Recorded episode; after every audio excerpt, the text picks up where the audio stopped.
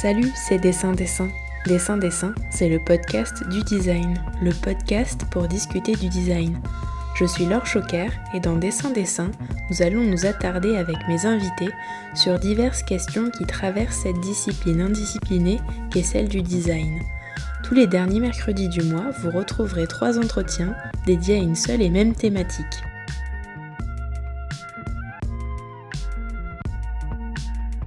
Cet épisode a été enregistré en anglais.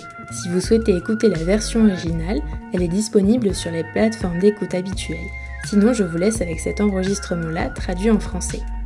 Après avoir discuté avec l'artiste Jenny Feal et la designer Suzel Aleman Legra, c'est au tour du chercheur et penseur Ernesto Rosa de nous parler de la production cubaine. Certes, Ernesto a reçu une formation de designer, mais il n'aime pas être seulement désigné comme tel. Son inventaire Objet réinventé coécrit avec Pénélope de Bozy fut une révélation lors de mes études en design. Maintenant qu'il est responsable du post-diplôme de l'école supérieure d'art et de design de Saint-Étienne, j'ai saisi l'occasion de l'interviewer pour partager avec vous sa vision juste et percutante. Ensemble, nous avons discuté de la production des années 90 à Cuba, qui constitue les bases de sa démarche, de l'histoire du design, d'objets réinventés, d'architecture de la nécessité et de recherche en design.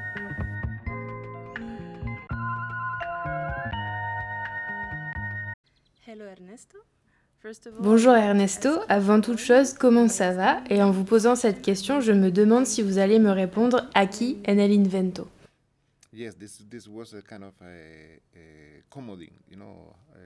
Oui, c'est une sorte d'expression qui rend les choses plus simples, une réponse facile que tous les Cubains utilisent souvent pour répondre.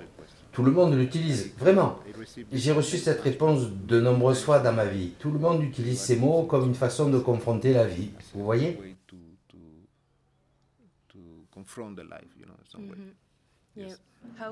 Comment pourriez-vous la traduire cette réponse? Cela veut dire je suis là, je fais des choses?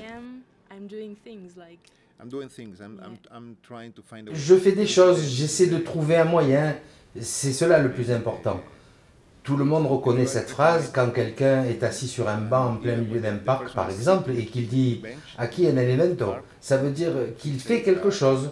On ne dirait pas « mais cette personne est en train de prévoir quelque chose », d'attendre quelqu'un peut-être, quelqu'un qui va lui vendre quelque chose. Tout le monde est toujours en train de faire quelque chose, même quand ils ou elles sont assis sur un banc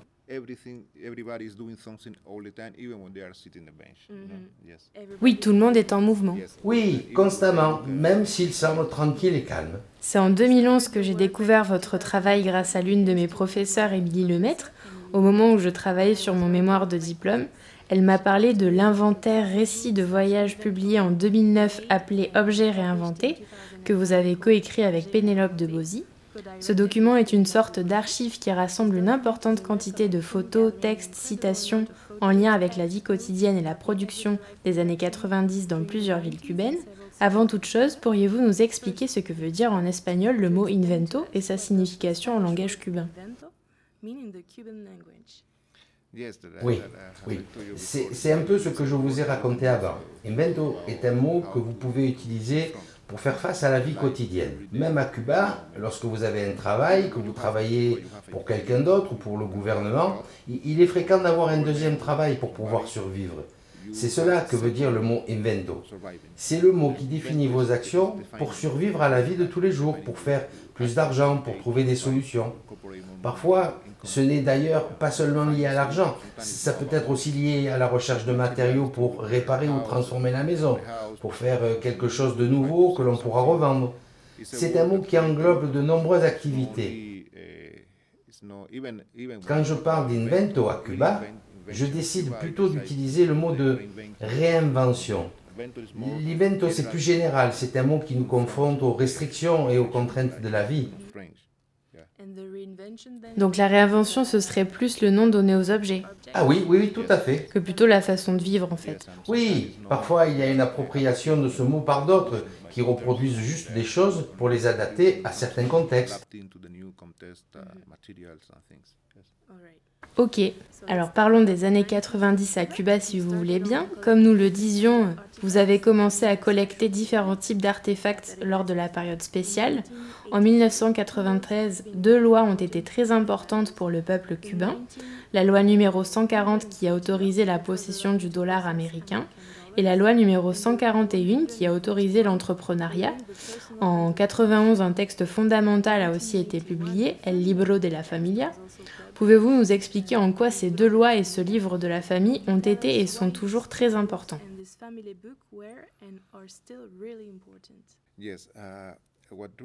Oui, ce qui s'est passé, c'est que dans les années 1991 et 1992, ont vraiment été des années dures. Les, gens ont décidé de, de, commencer à faire des choses. Ils ont envahi les magasins du gouvernement, les espaces inoccupés, ils ont mis des tables à ces endroits-là pour commencer à vendre différentes choses à la population.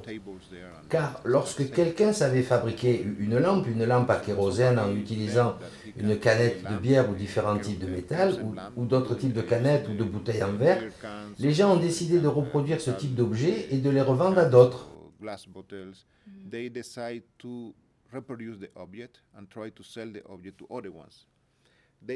Ils ont envahi le marché qui à l'époque était complètement vide, car auparavant occupé par les produits soviétiques, russes ou cubains. En raison de l'arrêt brutal de la production et des importations à destination de Cuba, la population a décidé d'envahir ce marché et de vendre des choses. Puis le gouvernement a décidé de réguler cet acte et a créé la loi des trabajos por cuenta propria poussés par la population. Les gens avaient déjà commencé à le faire avant cette régularisation. Le gouvernement souhaitait alors contrôler les ressources financières des Cubains, l'utilisation qu'ils faisaient des matériaux de récupération et où ils les trouvaient. Car absolument tout provenait des grands stocks du gouvernement ou de petits entrepôts.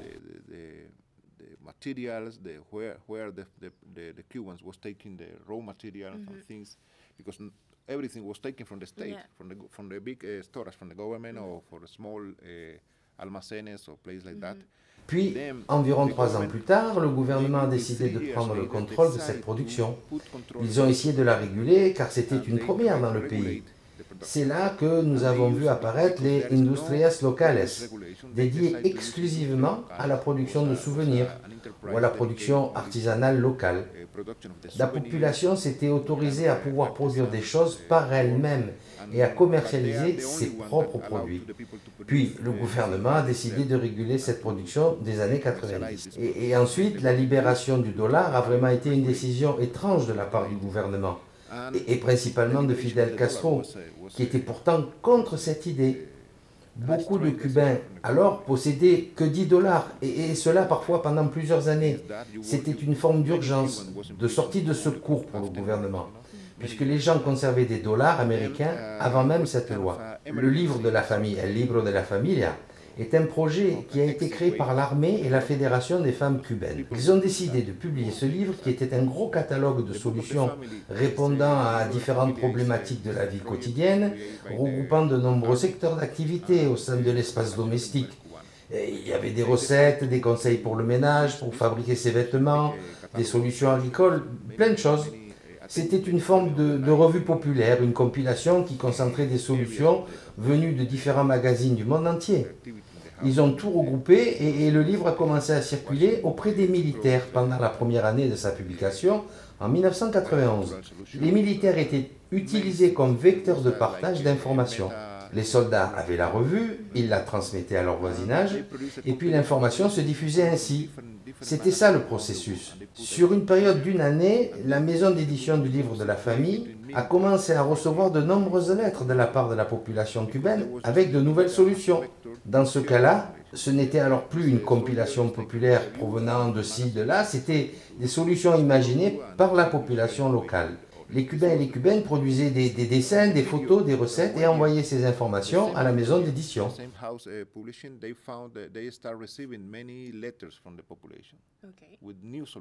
Okay. In this case, it was no compilation by Popular Mechanics or other publication, but it was solution created by the peoples.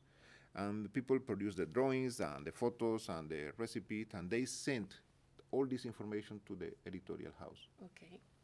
Ok, cette maison d'édition était contrôlée par l'État, c'est ça? Oui, oui, oui. C'est même une maison d'édition contrôlée par l'armée. Le nom de la maison d'édition, c'était Verde Olivo. Editoriale Verde Olivo. Le vert olive, c'est la couleur de l'uniforme militaire. Ok, ok, ouais, vert olive. Voilà. Et, de mon point de vue, c'était une bonne décision de rassembler tout cela une nouvelle fois et de publier un second volume du livre de la famille. Mais cette fois-là, il a été renommé Con nuestros propios esfuerzos. Oui, ça veut dire grâce à nos propres efforts. Oui, oui, c'est ça. C'est vraiment une compilation géniale de plein de solutions pour les différents secteurs de la vie quotidienne. C'était une sorte de bible du do-it-yourself. Oui, oui. Ces deux livres, vous pouvez les télécharger en ligne.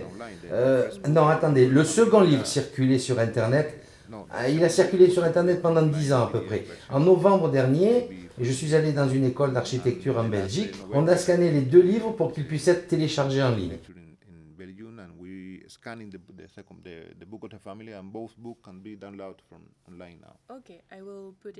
Ok, ben j'essayerai de mettre ça dans les notes alors. Oui, je vous enverrai les liens et vous pourrez voir les deux livres. Selon moi, c'était l'une des rares actions que le gouvernement a vraiment pris en compte pour rendre la vie des gens plus facile.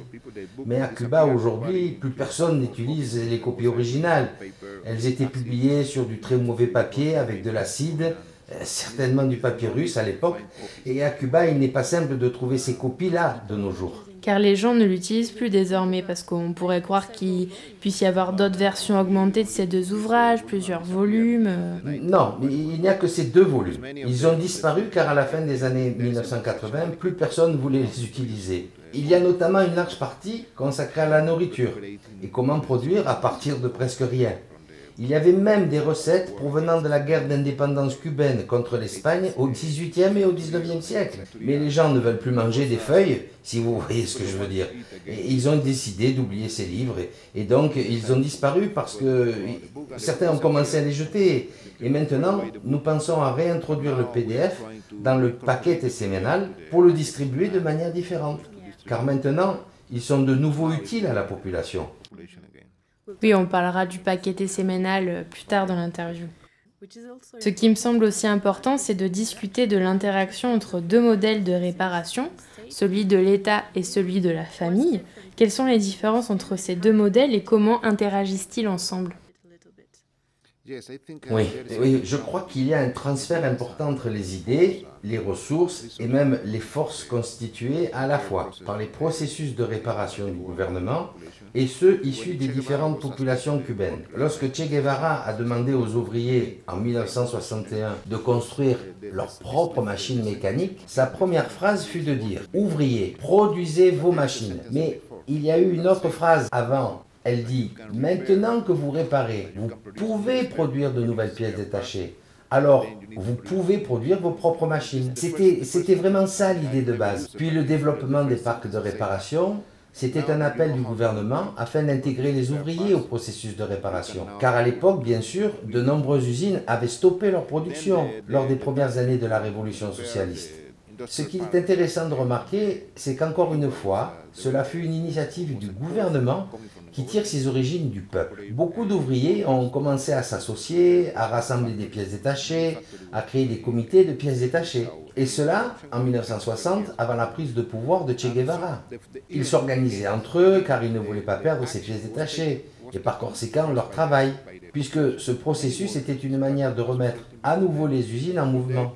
La première volonté de Che Guevara lors de sa première année fut de regrouper toute cette force ouvrière, de l'organiser à l'échelle nationale. Cet acte de réparation était un moyen de convoquer d'autres ressources, d'être riche, et il a été très mis en avant par le gouvernement des années 60. En parallèle, ces mêmes ouvriers cubains, qui travaillaient pour le gouvernement dans des usines de réparation de machines, ils réparaient aussi une fois dans leur espace domestique, leur habitation, leurs meubles, leur électroménager. Donc leur tâche allait d'un endroit à l'autre, du travail à l'habitat, dans différents secteurs d'activité de la ville. Les gens se passaient les informations les uns aux autres. Les, de nombreuses personnes ont commencé à poursuivre des études d'ingénieur de très haut niveau technique.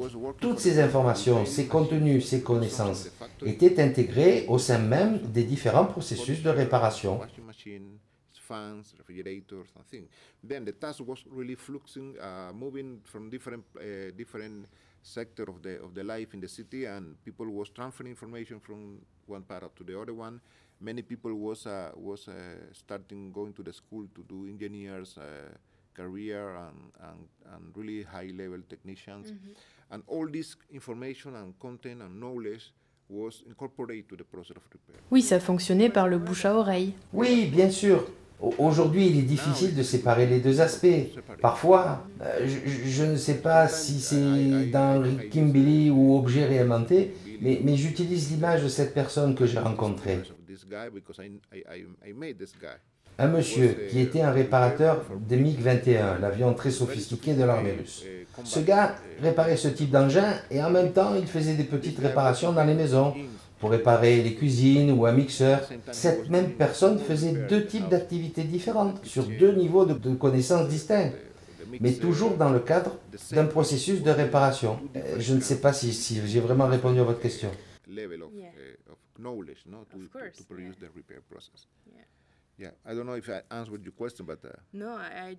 Si, si, je voulais juste faire comprendre aux personnes qui nous écoutent quel était le rôle de l'État et le rôle des citoyens, et vous l'avez dit de nombreuses fois, c'est le peuple qui fut à l'origine de ces processus, puis l'État a tout organisé.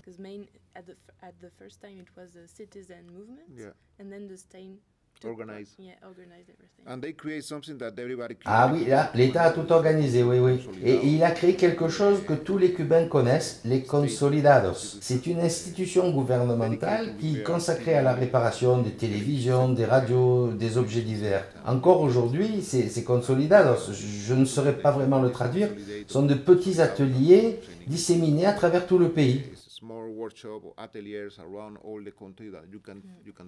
Oui, vous pouvez emmener n'importe quoi et ils vont le réparer. Voilà, oui, c'est ça. En 1996, vous avez réalisé une exposition appelée Agua con Azúcar dans laquelle vous avez présenté 165 inventos.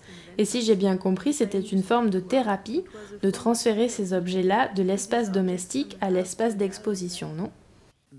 Cette exposition tire son nom Agua con Azúcar qui est une bébida, euh, c'est une boisson, hein, c'est comme ça que vous dites en français. Oui, c'est ça, une boisson. C'est une boisson que nous buvons beaucoup à Cuba. Moi, j'adore ça. Donc en fait, vous mixez de l'eau et du sucre, c'est ça? Oui, moi je l'aime avec du sucre brun, du sucre roux. Pour les Cubanos, c'est une boisson que vous pouvez boire pour stopper en fait l'envie de manger.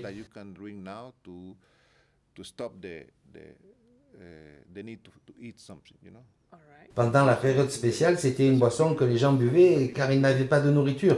Mais, ce nom, c'est aussi une métaphore sur Cuba. Cuba, c'est un mix de sucre, d'eau, tout le temps. Même la production de sucre à Cuba fut stoppée dans les années 90. L'une des usines fut complètement désaffectée et même aujourd'hui, il n'en demeure plus.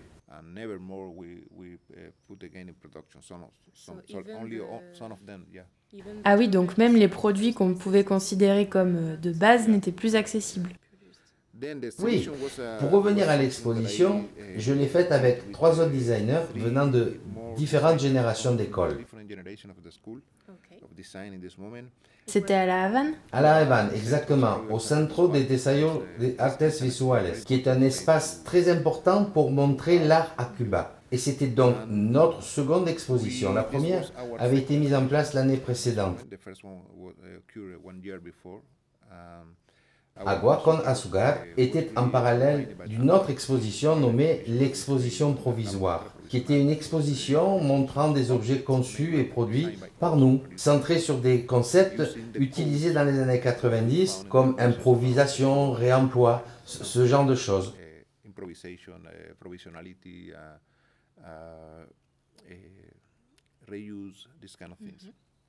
Puis nous avons, comme vous l'avez mentionné, collecté 165 objets, même s'il y avait parmi ces objets beaucoup de petites pièces comme des bagues. Uh, oui, des bijoux. Euh. Oui, oui, voilà. Mais c'était cette quantité-là. Et, et l'idée n'a jamais été de faire une thérapie. L'intérêt de notre recherche à ce moment-là était de réunir tous ces objets ensemble dans un seul et même lieu. Nous utilisions un espace d'exposition, de peinture, de sculpture, d'installation, etc., dans lequel nous avions décidé de montrer ce gros travail d'archives, d'objets de la crise cubaine. Nous voulions produire une forme de, recherche, écrire sur ce qui se passait à Cuba à ce moment-là, et la réaction des, des, Cubains et des Cubaines fut totalement inattendue.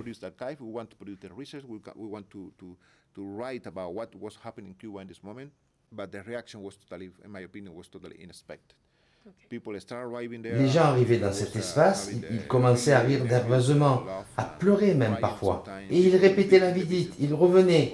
En fait, cette forme de production secrète que les gens conservaient dans leur maison était tout à coup exposé. Et tout le monde reconnaissait ces objets, tout le monde utilisait les mêmes matériaux bruts. Quand quelqu'un crée une lampe, tous les autres habitants de la ville, peu importe leur niveau d'éducation ou leur quartier, utilisaient le même objet, car c'était la seule façon de produire cet objet-là, vous comprenez?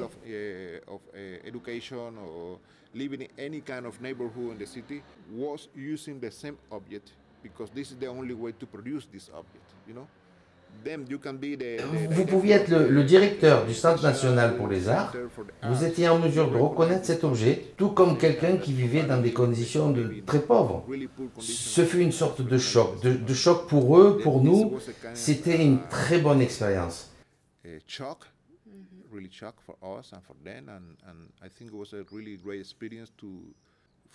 C'était totalement inattendu comme réaction. Nous essayions de faire quelque chose de cool, de précis, en organisant l'information, en catégorisant tout avec des sections pour les jouets, pour les transports, pour les lampes, pour les cuisinières, pour les pièces détachées, enfin voilà.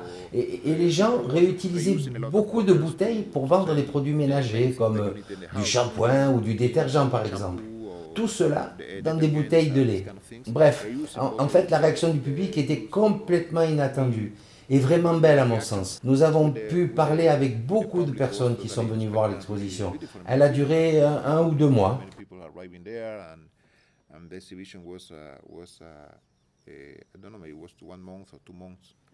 Ok, mais je ne suis pas certaine de bien comprendre pourquoi c'était un choc pour la population.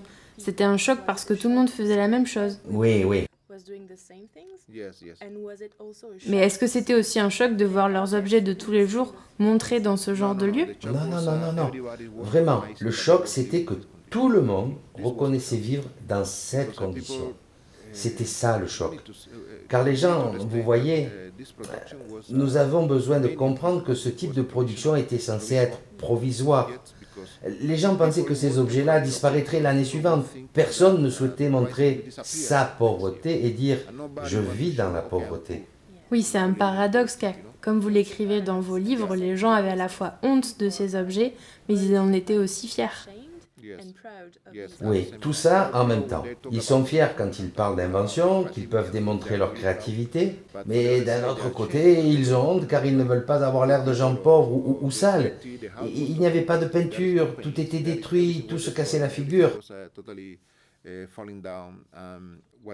Ce qui s'est produit avec l'exposition, c'était ça. En l'espace d'une journée, ce secret personnel et familial bien gardé est devenu collectif. Tout le monde vivait dans les mêmes conditions. Docteurs, musiciens, profs, tout le monde.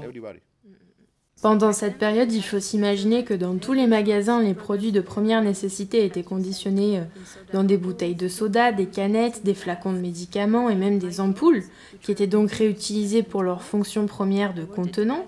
Vous avez parlé de bouteilles de lait aussi. Je voulais vous demander quel est votre avis sur le zéro déchet et le vrac qui traduisent un certain comportement occidental visant à prendre soin de son environnement. Vous trouvez que c'est du bullshit ou que c'est un premier pas euh, d'une société de consommation vers une société de l'attention? Je crois que c'est important. Je ne sais pas trop comment le dire en, français. Technologie de fin des tubes. Euh, mais en gros, c'est une technologie que vous développez pour résoudre des problèmes que vous créez lorsque vous produisez. Tous ces processus de recyclage que nous connaissons aujourd'hui pour le plastique, etc., c'est de la technologie de fin de tube. C'est comme ça que nous disons. Nous, nous utilisons beaucoup d'emballages pour rien.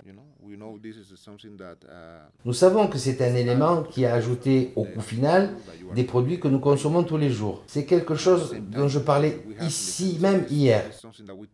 Une bouteille d'eau par exemple. On vous vend une bouteille très propre, avec de l'eau très spéciale qui vient des glaciers, des montagnes. On vous vend ceci pour vous faire croire que toutes les autres eaux du monde entier sont contaminées, alors que cette bouteille d'eau elle-même, elle est faite en plastique PET.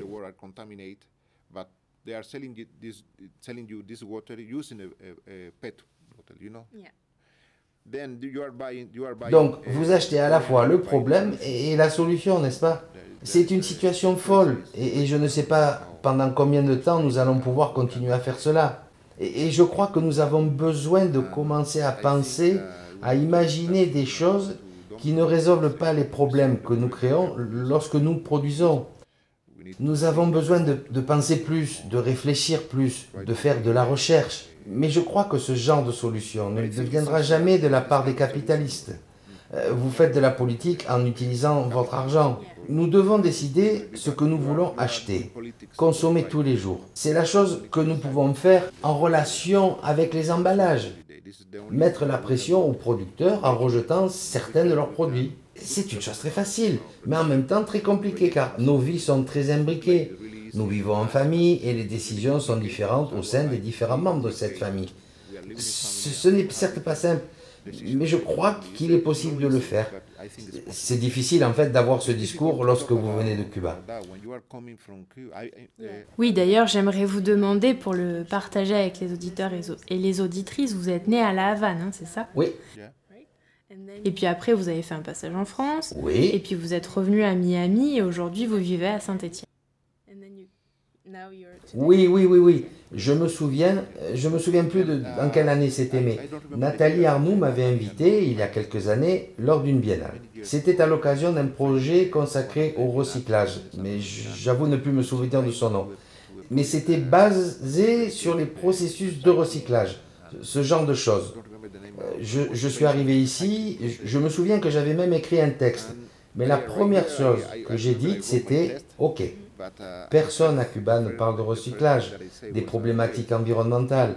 Les gens essaient de survivre, vous comprenez? Et oui, exactement.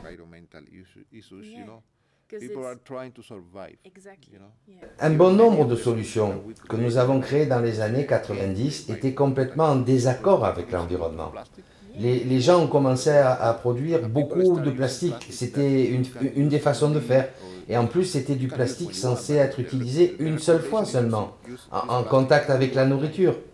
Mais il y avait beaucoup d'objets qui mélangent différents types de plastique, de couleurs, pour créer des verres, des tasses, des assiettes.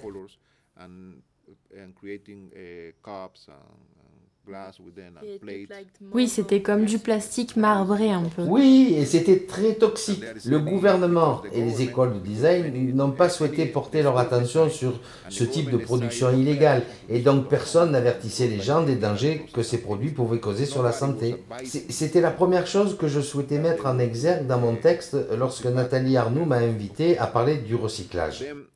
This was my first, uh, my first uh, statement in the in the test. In this moment, with Natalie Arnaud invited me to talk about recycling. Cubans never are thinking. Les Cubains ne pensent jamais au recyclage. Ils, ils essaient survivre, de survivre à la crise. Ça aurait été très immoral de ma part de dire ok, nous essayons de pousser toute cette production vers la problématique environnementale, alors que c'était l'inverse qui se produit la plupart du temps. Nous avons besoin d'être conscients, d'être sincères au sujet de cette production. Mais il est certain que lorsque vous réutilisez par exemple des bouteilles remplies pour commercialiser des choses, c'est une très bonne action.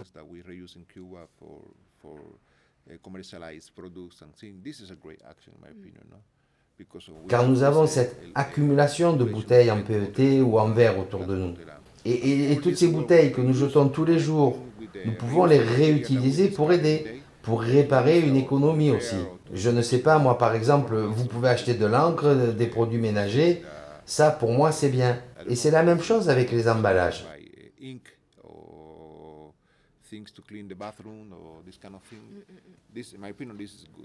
And it's the same with the packaging. No, uh, I don't know how we need to resolve the problem in the packaging. Cuba is uh, we don't have uh, we are using a lot of uh, à Cuba, Nous utilisons beaucoup de sacs en plastique. Il y a même un dicton très célèbre qui dit que les Cubains sont constitués d'une tête, d'un buste, de bras, de jambes et d'un sac. Cela fait partie de notre anatomie d'avoir un sac vide à la main, car vous cherchez toujours un truc quelque part.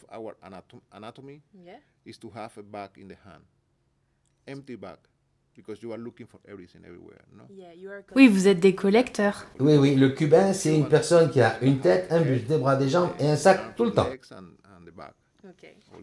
Et le sac fait partie du corps cubain. Oui, c'est une blague que tout le monde fait là-bas de toute façon. Il y a un marché informel de sacs que vous pouvez acheter n'importe où.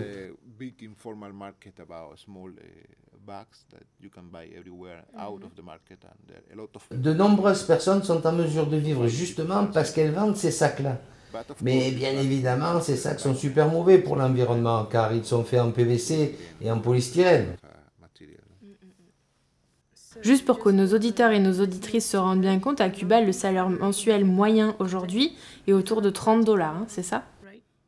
Oui, c'est à peu près ça, c'est à confirmer, mais l'année dernière c'était ça, oui. Lors d'une conférence à la Cité du Design de Saint-Étienne en février 2019, vous avez déclaré We don't have verano, otoño, primavera or invierno, we have infierno. Vous avez dit ceci pour illustrer une mesure prise par Fidel Castro en 2004 afin d'arrêter l'utilisation des ventilateurs objet très gourmand en énergie. Il a importé des ventilateurs chinois. Donc les gens se sont intentionnellement mis à confectionner des ventilateurs monstres en do it yourself afin d'obtenir ces nouveaux modèles. Est-ce que vous pourriez euh, nous en dire plus au sujet de ce type de comportement symptomatique? Peut-être que vous pourriez aussi partager avec nous ce que sont euh, le paquete sémanal ou le moteur Claria. Le problème des ventilateurs, c'est que c'était l'un des derniers plans orchestrés par Fidel Castro autour de la bataille énergétique. Il a essayé de trouver plusieurs solutions pour réduire le coût de l'énergie dans le pays. Mais ce fut une situation assez absurde. C'était l'une des premières constatations que nous avions à cette époque. Fidel Castro n'avait jamais été confortable avec l'idée que les gens fassent des choses pour survivre, des artefacts, des objets, ce genre de production. C'est quelque chose dont je parle pas mal avec beaucoup de gens. Ni les écoles de design, ni le gouvernement ne souhaitaient parler de besoins, car ils ne voulaient pas montrer que les gens vivaient dans de mauvaises conditions. 40 ans après la Révolution, pour eux, c'était un échec.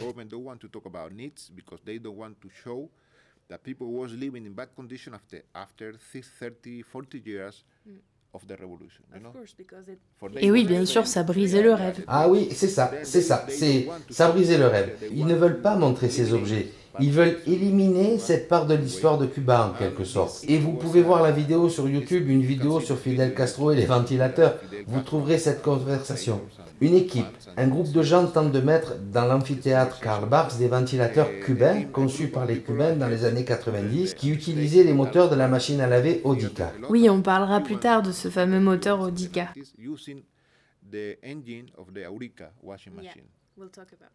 La, machine à laver Odica, c'est une machine à laver qui vient de Russie. Et donc les gens utilisent ces ventilateurs qu'ils ont conçus pour échapper à la chaleur.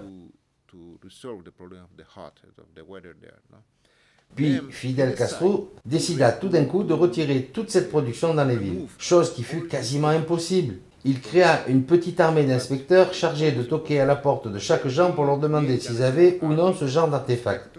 Et si c'était le cas, il leur était présenté comme une opportunité de pouvoir acheter un ventilateur chinois à la place. Oui, un tout nouveau ventilateur. Un tout nouveau, mais à acheter. Nous vous donnons l'opportunité d'acheter à crédit ce ventilateur. Et le prix était très élevé. Donc, ils ont commencé à faire ça, à acheter de nouveaux modèles chinois. Mais quelques mois plus tard, les gens ont reconnu que les anciens modèles autoproduits leur manquaient, car les modèles chinois n'étaient pas conçus pour fonctionner 24 heures sur 24. Ils fondaient, ils se cassaient,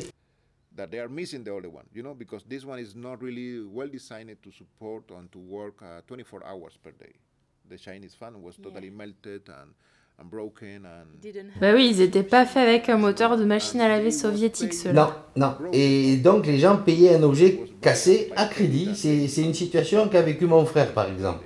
Donc ça, c'était véritablement une solution grotesque. Et ce qui s'est passé, c'est que beaucoup de Cubains qui n'avaient jamais utilisé ce genre de monstre dévoreur d'énergie, comme Fidel Castro les appelait, ont commencé sur une période de 2 à 6 mois à produire ces artefacts dans le seul et unique but de convaincre le gouvernement de recevoir un nouveau modèle chinois.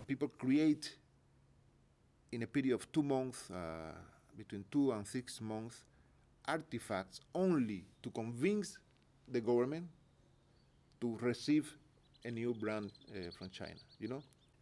Par conséquent, un nombre considérable de ventilateurs ont été produits pendant cette période. Et pour moi, c'était vraiment fascinant. Les gens créaient une sorte de show pour les inspecteurs. Seulement les hélices avaient besoin de bouger peu importe la vitesse ou l'utilisation même de l'objet. Il fallait convaincre l'inspecteur que ceci était votre ventilateur, seulement pour en recevoir un nouveau. C'était très intéressant d'observer comment les Cubains confrontaient le gouvernement et la régulation.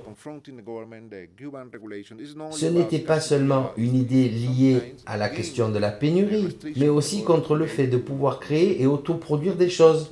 C'était très drôle. J'étais vraiment fasciné, émerveillé par ces espaces. Car, bien sûr, certains espaces à La Havane accumulaient les ventilateurs fabriqués avec les moteurs de machines à laver pour convaincre les inspecteurs.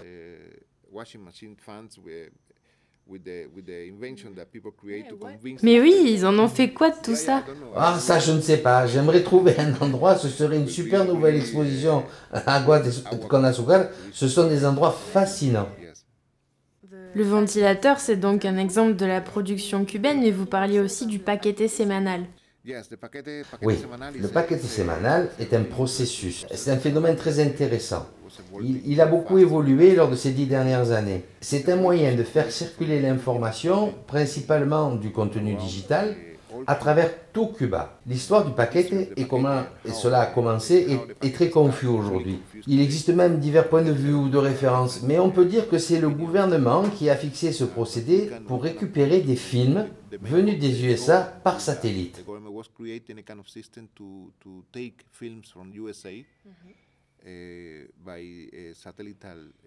Ok, donc par voie satellite. C'est ça, oui, oui, oui. Alors, ils ont acheté d'énormes antennes satellitaires et ils ont installé à Miramar, à La Havane, à la fin des années 80. Cela juste pour copier des films américains, des documentaires, des infos, le sport, pour distribuer ces contenus tous les week-ends aux militaires de haut grade.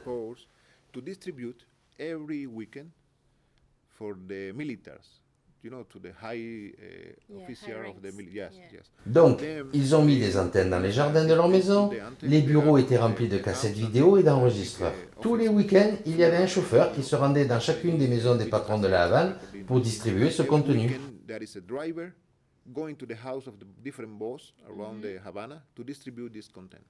Ok. Et parce que le chauffeur voulait aussi voir ces films, il s'organisait pour que des gens puissent copier ces contenus sur le chemin entre les bureaux et les maisons. C'est donc comme ça que ce processus a débuté. Il y a beaucoup d'activités de la part du gouvernement pour copier ce contenu qui venait des États-Unis, différentes publications. Cela faisait partie de l'activité visant à survivre à l'embargo et aux restrictions. Aujourd'hui, le paquet est une compilation d'un terabit de contenus digitaux. Il y a beaucoup de films des États-Unis, des séries, des magazines en PDF, du sport, des offres d'emploi, de la musique, beaucoup, beaucoup de musique, vraiment, vraiment de tout. Il y a des livres, il y a même une petite partie dédiée à Revolico, qui est une page web, un peu comme une version française du Bon Coin, où vous pouvez partager de l'info.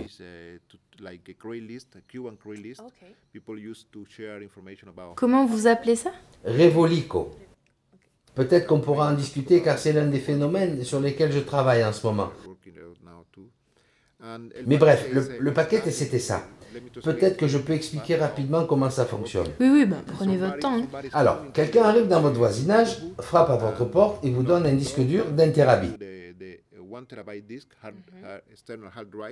Et cette personne, c'est n'importe qui, c'est pas quelqu'un du gouvernement. Non, non, non, non, c'est pas le gouvernement. Le gouvernement n'est pas fan du paquet. C'est marrant de dire que le gouvernement n'apprécie pas le paqueté alors qu'il en est à l'origine. Eh, bien sûr, plusieurs personnes disent que maintenant, la matrice principale du paquet, car désormais la, la, qualité des films est très élevée, vous pouvez parfois avoir de la HD, est téléchargée par des personnes du gouvernement. Car personne n'a le pouvoir de télécharger ce genre de contenu provenant d'Internet. Mais on peut dire que le gouvernement pense qu'il y a de la corruption, que quelqu'un dans la famille du gouvernement opère illégalement.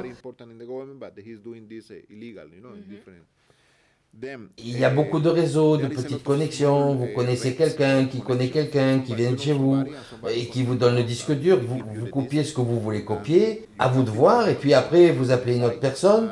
Celle-ci est différente. Vous n'avez pas besoin de parler. Vous décrochez juste et puis vous raccrochez. Quelqu'un arrive.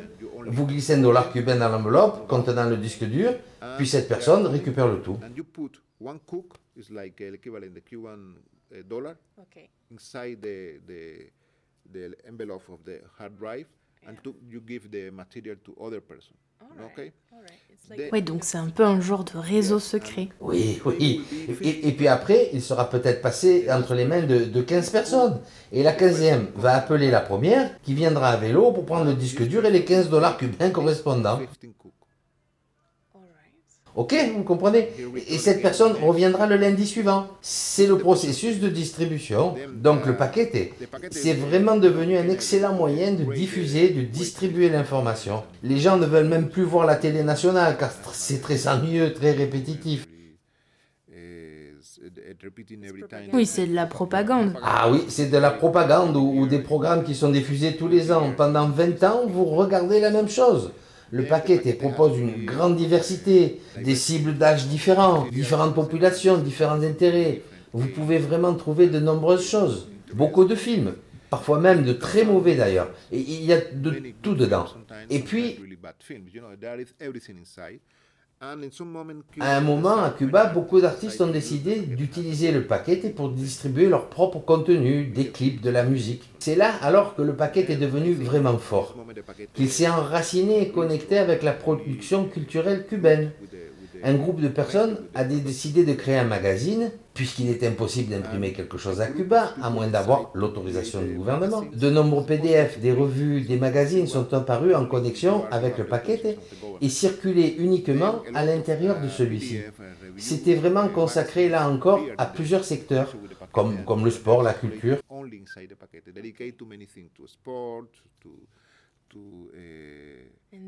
Oui, et ça, c'était euh, des productions uniquement cubaines. Ah oui, exactement, oui. Il y a beaucoup de publicités, d'annonces. Le paquet est un outil génial pour les designers graphiques. Bon nombre d'entre eux travaillent sur des contenus pour le paquet et ses contenus digitaux. À une période, le gouvernement a tenté d'arrêter la diffusion du paquet, mais c'était impossible. Donc, ils ont créé un contre-paquet une sorte de produit parallèle appelé la mochila, qui veut dire sac à dos. Ils ont mis dedans des films comme ceux de Godard, ce genre de truc. Mais vous pouvez trouver Godard aussi dans le paquet. Et puis le gouvernement a eu ce discours sur ce qu'était le bon ou le mauvais goût. Car le, le paquet contenait aussi beaucoup de soap opéra, des très mauvais soap opéra mexicains, colombiens, pas mal de télé-réalités qui venaient des USA ou d'Europe. Donc ils ont tenté de créer un paquet très intellectuel. Mais ce fut un très bel échec.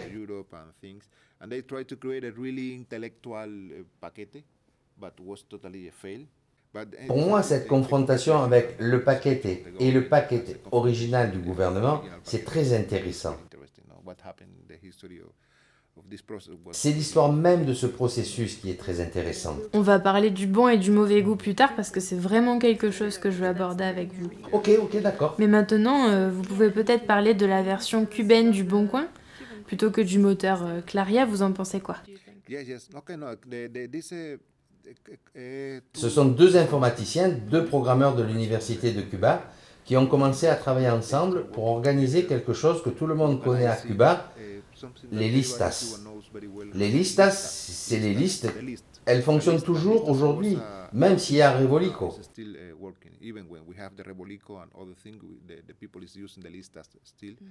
Les listas, c'est un document Word, des documents de texte insérés dans l'intranet. Vous savez que pendant de nombreuses années, Cuba n'a pas eu accès à Internet.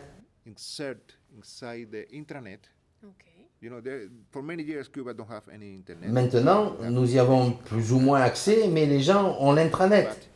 Beaucoup d'entreprises sont en relation entre elles en connectant d'autres entre elles ou avec les institutions. Et les gens partagent de l'information à l'intérieur même de l'intranet. Des infos pour travailler, pour développer les activités des entreprises du gouvernement. Car oui, quand je dis entreprise, je parle du gouvernement, de ses bureaux. Ça peut être le ministère de la Santé ou le ministère de l'Éducation.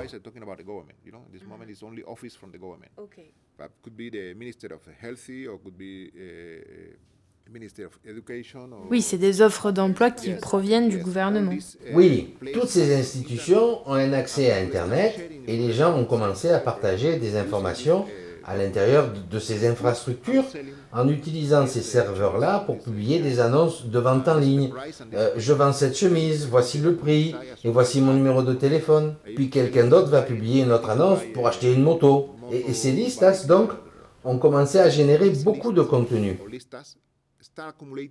Oui, et puis bon, comment vous trouvez une chemise si vous cherchez une chemise dans tout ça? Eh bien, vous devez faire une recherche en mettant chemise en mots-clés, en utilisant tel ou tel serveur. Les gens s'en servent toujours, c'est une quantité considérable d'informations sur comment échanger des choses, etc. Et puis un jour, les deux programmeurs, les deux jeunes informaticiens, ont décidé de rassembler tout le contenu des listes pour en faire un seul et même site internet. C'était illégal à cette époque d'avoir un site internet cubain. C'était quand ça?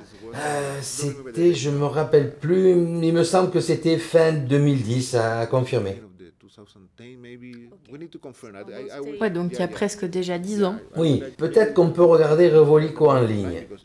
Il y a peut-être un onglet à propos. J'ai mené une interview avec l'un d'entre eux il y a quelques années.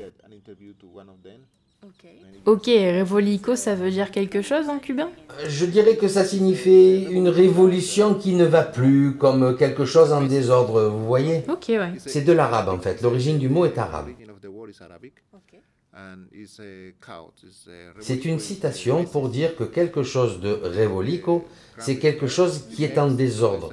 Un peu comme des œufs brouillés, un truc chaotique, mal rangé. Ah, regardez, peut-être là-dessus il y a un à propos. Sur Evolico, c'est sûr que c'est plus simple de trouver une chemise si c'est ça que vous cherchez. Oui, oui, car là-dessus, vous avez plusieurs catégories de choses, plusieurs secteurs.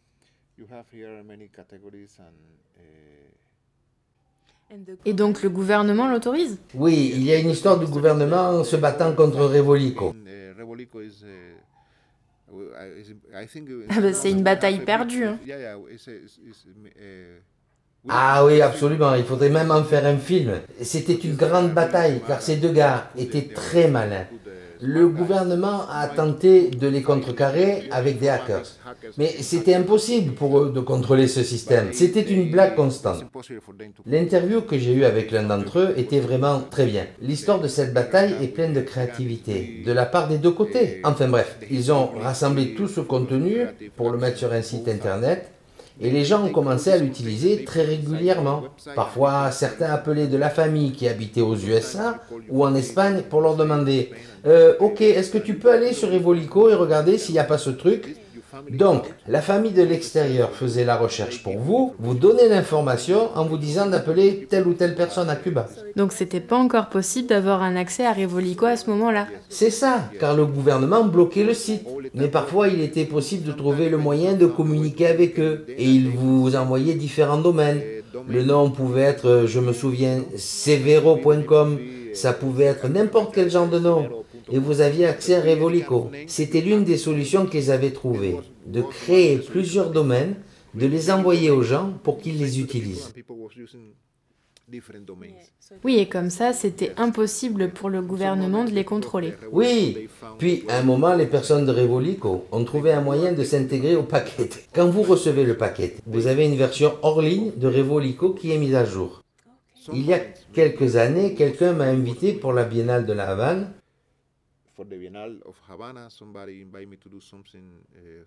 et j'ai décidé de faire quelque chose avec Revolico. Et j'ai donc parlé aux personnes de Revolico pour créer une catégorie. Maintenant, ce n'est plus possible d'accéder à ce contenu, mais c'était une partie du processus de Revolico. J'ai créé une sorte de document, c'était vraiment un procédé éditorial, car nous ajoutions des petits magazines, nous, nous invitions des écrivains. Et j'ai aussi invité quelques artistes pour créer de nouveaux logos de Revolico. Et là, toutes les semaines, le logo changeait. Et un nouveau texte sur Revolico était en lien avec le logo correspondant.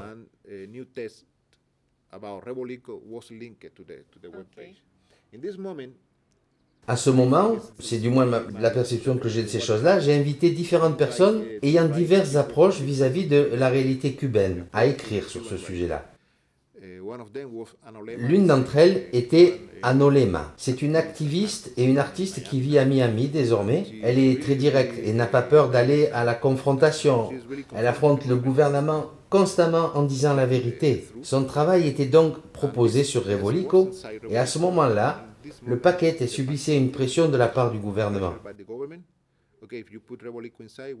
Ok, si vous mettez Revolico dans le paquet, nous l'arrêterons. Puis, pendant une semaine, le paquet est arrivé avec la version acide de Revolico. Et durant cette, cette semaine-là, tout le monde demandait si le paquet contenait bien cette version de Revolico. Si ce n'était pas le cas, personne ne la voulait. Donc, Revolico a de nouveau été proposé en version en ligne. Et, attendez, attendez, je regarde, oui, Revolico retombé. C'est le nom que j'avais donné au projet. Oui, on pourra regarder ça sur votre site. Oui, c'est possible de regarder ça. Il y a différentes versions des textes, etc. Et, donc Revolico, c'est ça. C'est une façon d'échanger de l'information. Et, moi, je l'utilise beaucoup, notamment parce que je collecte de l'information sur la manière dont les gens vendent des voitures et décrivent ces voitures.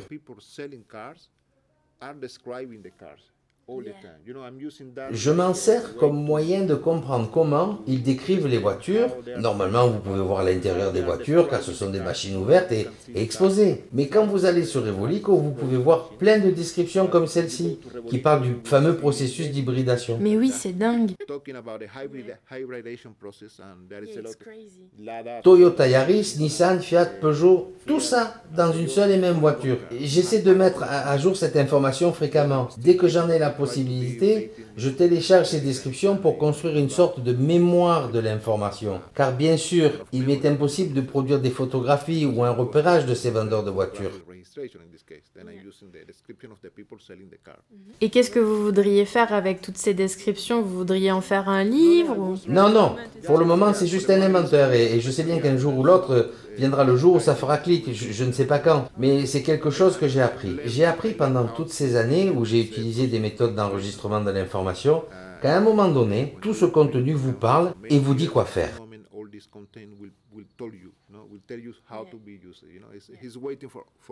Vous faites confiance à l'information. Oui, l'information m'attend toujours. Elle me dit, ok, on est là, on t'attend, tu as du temps. Et un jour, ça fera clic pour produire quelque chose. C'est vraiment un truc que j'ai appris dans ma vie et dans ma pratique. C'est cool. Dans Objet réinventé, vous relatez d'un design de la crise, d'un design de la nécessité, de la survie. Pénélope de Bozy écrit Le design peut être une manière d'envisager le monde qui nous entoure pour apprendre à y intervenir, car observer dans le but de transformer offre des clés à l'analyse du contexte et alimente un œil critique, ce qui peut finalement aider à déterminer des outils et des moyens. Dor et Billy vous écrivez je dois dire avant tout que le design pour moi est une façon éthique d'être utile tout en gagnant ma vie. Alors laissez-moi vous poser la question rituelle du podcast qui est, selon vous, est-ce que le design est définissable? Si oui, quelle est sa définition et sinon pourquoi?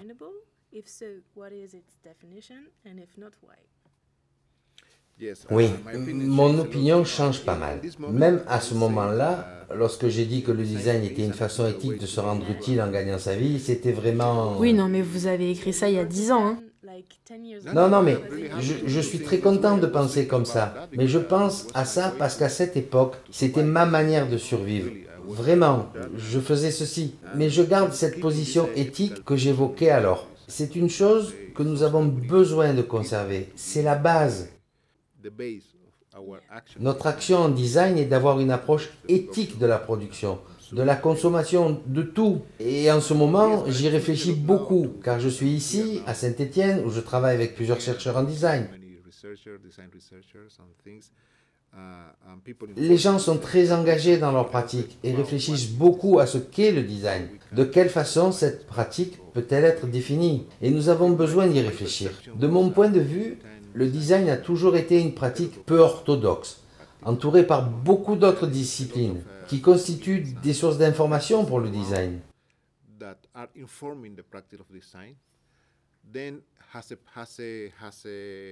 En tant qu'individu, je n'aime pas être défini seulement comme un designer, car j'essaie de faire plusieurs choses en même temps. Je crois que tout ce que je fais, c'est du design. Mais je ne veux pas être désigné comme un designer, car il y a justement différentes façons de comprendre ce qu'est le design aujourd'hui. Et, et, puis j'aime à penser que la recherche en design est la pratique permettant de produire la question qu'est-ce que le design? Je suis sûr de ça. Pour moi, c'est très intéressant, très important. Nous créons des outils pour produire cette question et nous reformulons cette question sans cesse d'un point de vue éthique.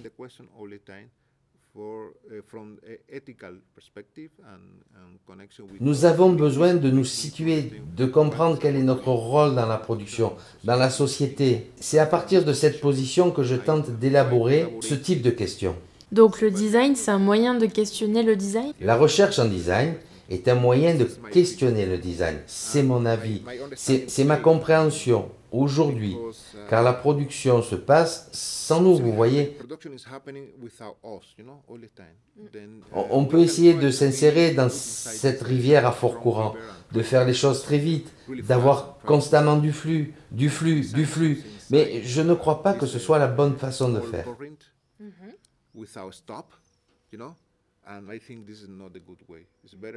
C'est mieux d'être en dehors de ce système, d'observer ce qui se passe dans la rivière et d'essayer de prendre une position qui peut avoir une conséquence bénéfique. Des fois, vous avez besoin de questionner des gens modestes. Il existe de nombreuses pratiques vernaculaires autour du monde. Il y a un énorme flux de matière et parfois, une personne va s'en servir pour le bien de la communauté. C'est une manière d'être en connexion avec le capitalisme qui est une production infinie. Nous avons besoin de réfléchir à la façon dont nous pouvons changer cette situation. Mais si vous entrez dans ce processus-là, vous serez emporté par la force. Il me semble que c'est bien d'avoir un peu de distance, d'avoir la possibilité de penser ensemble, de travailler ensemble et d'essayer d'être juste et de pointer les problématiques, les besoins, les, vrais besoins. Mais parfois, les gens disent ou peuvent penser, euh, quand on observe un peu, que dès lors qu'on produit une façon de penser, il n'y a plus trop de place pour le faire. Comment le faire, c'est aussi une partie de votre recherche.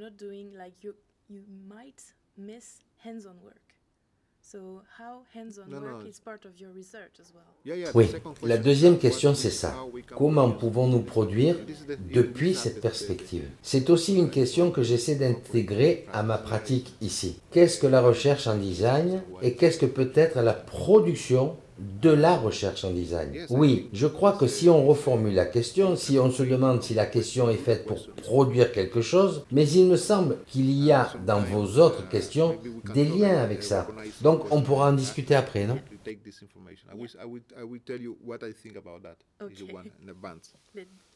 Ok, on fait comme ça. J'aimerais aborder avec vous euh, la notion d'objet fermé et d'objet ouvert. Toujours dans Rick Billy, vous écrivez le concept de génération appliqué aux étapes évolutives des objets présume une confiance dans l'avenir, comme s'il était évident que tout nouveau produit est meilleur que le précédent. Cette logique assure au contraire la permanence d'un système, non son évolution.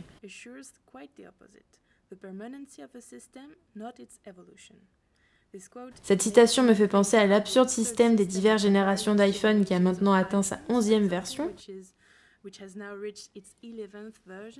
Chaque produit Apple est selon moi un bon exemple de ce que je nomme les objets fermés, parce qu'on n'est pas censé pouvoir les ouvrir, les réparer, les bidouiller nous-mêmes, ce qui est une catastrophe en termes d'écologie et de capacitation. Ouvrir un objet, être capable de le réparer, de le transformer, c'est un véritable acte de désobéissance de nos jours, et nous savons tous les deux que les Cubains maîtrisent parfaitement ce genre de méthode. C'est un processus de liberté qui place Sony Swatch ou les produits de la NASA au même niveau, un processus de transculturation. On peut bien sûr parler du moteur de la machine à laver soviétique Odika, qui est l'une des pièces détachées les plus utilisées à Cuba. Et vous dites qu'il faut garder les objets ouverts dans le but d'envisager les objets comme des services et pas seulement comme des biens domestiques. Est-ce que c'est ça le genre de pensée que vous délivrez à vos étudiants, puisque vous êtes maintenant euh, en charge du post-diplôme? De l'École supérieure d'art et de design de Saint-Étienne.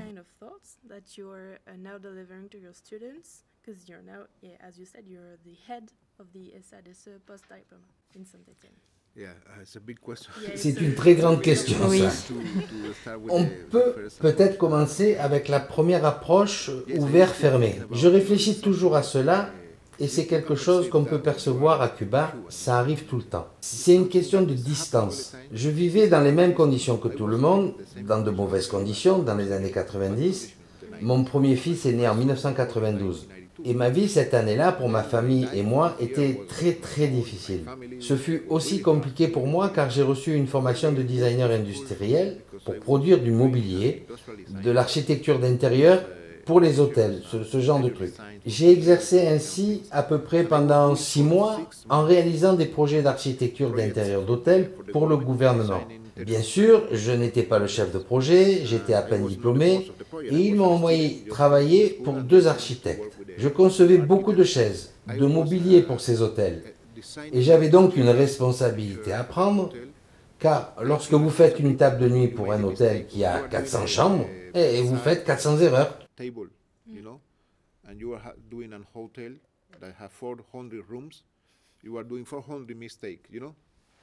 Donc, après cette expérience, et pour la première fois de ma vie, j'ai commencé à réfléchir à cela. Quand j'ai fini l'école, j'étais confronté à ce genre de problème. En plus, mon salaire, c'était 198 pesos cubains. Ça donne quoi en dollars, ça? En dollars américains, ça équivalait à un dollar et quelques. Parce que 150 pesos, ça faisait à peu près un dollar cubain. Donc, je travaillais un mois entier pour acheter une bouteille d'huile à la fin du mois. C'était vraiment difficile. J'ai décidé que je ne pouvais plus faire ça, donc j'ai arrêté. J'ai supporté pas mal en essayant d'y rester pendant presque six mois. J'étais obligé de travailler dans ces conditions pour payer mes études. Et j'y suis resté deux ans dans, dans ce cours de service social pour pouvoir payer la fac.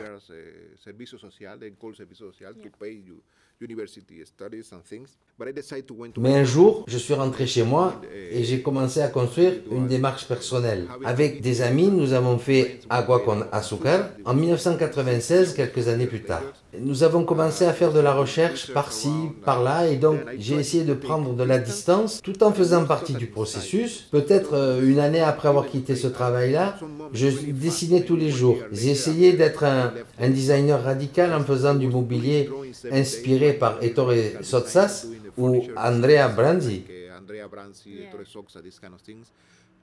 Et puis un jour, j'ai réalisé que j'étais complètement schizophrénique. Car d'un côté, j'étais en train de créer ce fantastique travail Memphis à la cubaine, et de l'autre côté, je survivais en concevant un banc pour ma famille, car l'unique chose que j'étais en mesure de faire était de collecter des trucs dans la rue et de les assembler. Donc, j'ai arrêté de faire ce que je faisais pendant cette première année et je me suis mis à faire de la recherche, à discuter avec les gens, principalement avec mes voisins, à discuter avec eux, à créer du lien, même avec ma propre famille. Ma belle-mère était une personne très active et engagée pour la survie. Et elle avait beaucoup d'expérience. J'ai eu la possibilité de prendre cette distance, d'apprendre à faire à la fois partie de l'intérieur, mais aussi à prendre du recul. C'était très compliqué. Puis, de nombreuses années après, j'ai commencé à faire de la recherche.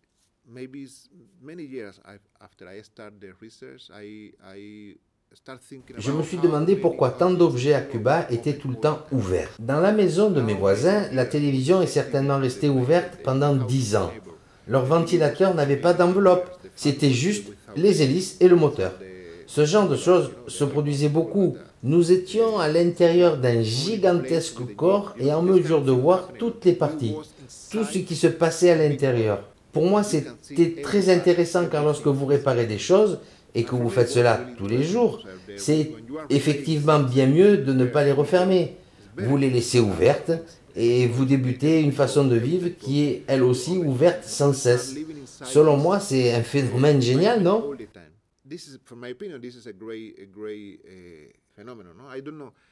Je critiquais beaucoup de quelle façon nous, les designers, nous pensions au revers, au dos du mobilier. Pourquoi?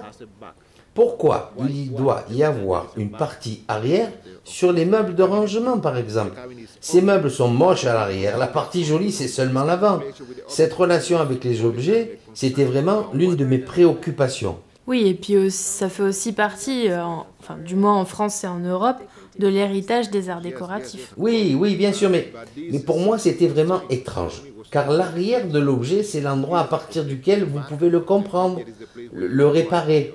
Les parties techniques d'un objet sont toujours cachées, donc normalement, vous n'êtes pas supposé comprendre comment fonctionnent ces objets. On vous tient à l'écart de cette technique. C'est un processus d'exclusion pour vous placer loin de l'objet. Oui, c'était aussi quelque chose de très courant euh, pendant la période Streamline d'ailleurs. Oui, en effet. Donc, je connectais toutes ces idées, ces trucs, et à un moment donné, j'ai compris. Ok, ok, ici, tout est ouvert, et c'est certainement bien Réparer les choses, c'est bien. Et les gens apprennent comment le faire. Quand vous arrivez chez quelqu'un où les objets sont ouverts, alors vous allez comprendre comment faire les choses, puisque c'est la première fois que vous regardez à l'intérieur. Quand vous ouvrez quelque chose, vous écartez le secret. Lorsque vous réparez, vous êtes le nouvel auteur d'une méthode. Vous voyez, cela crée une belle connexion avec les choses qui vous entourent quand vous faites ça. Ça maintient votre esprit vif, en action. Et quand je parle de ça, en fait, on peut utiliser cela comme métaphore. Ouvrir les choses, tenter d'éviter cette culture des choses cachées dans la production, dans tout. Sinon, vous êtes tout le temps en dehors des processus de fabrication et donc en situation d'exclusion. Vous avez mentionné Apple. Et oui, c'est la même chose. Cette idée de génération, ça fait partie de la culture du progrès. Nous acceptons sans cesse ce genre de rhétorique. Nous l'acceptons, nous en faisons partie nous y participons et donc nous la stimulons.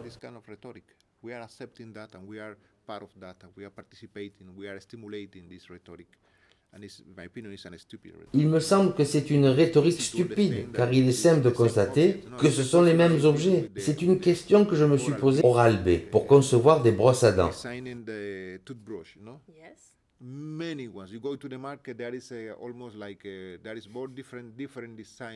Il y en avait plein. Vous alliez faire vos courses et il y avait un nombre incalculable de modèles Oral-B avec plein de couleurs. Et là, je me suis dit, tu sais faire du design ou tu sais pas faire du design? Vous voyez, est-ce que tu sais faire de bons objets ou pas? Pourquoi? Pourquoi faire cela? Il y a de nombreuses choses que nous acceptons pour rien. Et on paie ce genre de trucs pour rien. Évidemment, en plus, ça nous contamine. Car c'est fait avec plusieurs plastiques. L'appréhension est faite avec du polyuréthane très souple. La structure de la brosse à dents, c'est de l'ABS. Je, je sais pas moi. Il me semble que ce n'est pas une démarche très maligne. C'est sûr que c'est malin pour le gars qui vend tout ça, mais ce n'est pas malin de notre part d'acheter ces trucs, et ce n'est pas malin de la part des designers de participer à ça. L'autre question que vous souleviez, c'est que quand vous commencez à avoir cette approche, eh bien à Cuba, les gens regagnent de la confiance en eux. Ils se disent, ok, je peux le faire. Les gens décident de tout ouvrir c'était la première action de désobéissance, en fait, à mon point de vue. Ok, vous pouvez être un peu effrayé, car si vous ouvrez un objet, après, il est possible que vous ne sachiez pas tout remettre en place, et donc vous prenez le risque de détruire l'objet.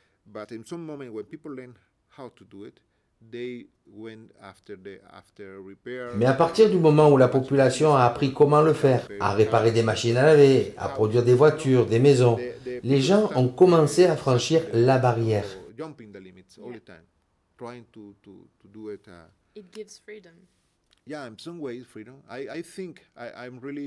Oui, ça leur donne de la liberté. Oui, de la liberté en quelque sorte. Je me rapproche de Spinoza et d'Antoine Artaud qui disaient que la liberté, c'est la compréhension de vos besoins. Comprendre que vous n'êtes pas libre, c'est ça la liberté. Quand nous comprenons ce dont nous avons réellement besoin, c'est le seul moment de liberté. Spinoza a dit la même chose, et Hegel aussi.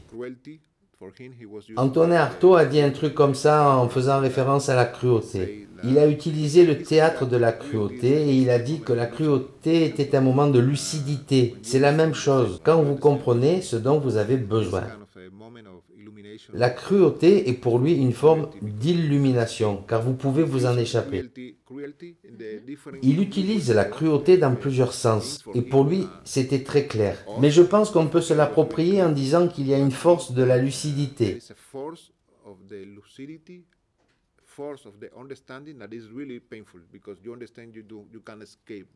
une force de la compréhension qui est très douloureuse car nous ne pouvons pas y échapper et vous pouvez y être confronté fréquemment. Et moi j'essaie d'agir ainsi. Cette année, c'est une année un peu spéciale avec le Covid. Mais en ce moment, je planche sur le programme de l'année prochaine avec les étudiants. C'est l'idée d'avoir une relation forte avec nos pratiques et aussi avec nos institutions, d'observer d'autres projets. Et l'idée, c'est vraiment que l'ouverture se diffuse partout ici. C'est ça le plan. Même en 2020, il y a toujours ce faux débat élitiste autour de ce qu'est prétendument le bon ou le mauvais design, voire pire le bon ou le mauvais goût tout du moins en Europe, ce que je trouve assez regrettable. Dans Note sur la maison marée, vous écrivez Le chemin le moins risqué pour le professionnel est celui pavé d'un penchant pour l'imitation et pour le design anecdotique, validé par le marché et les gardiens de l'histoire de la discipline. Le bon goût détermine la position du designer, il justifie instantanément ses choix, mais au détriment de la conscience de l'évolution des objets et des villes qui les entourent. Quel est votre conseil envers la jeune génération qui est nécessairement affectée par cette façon de créer?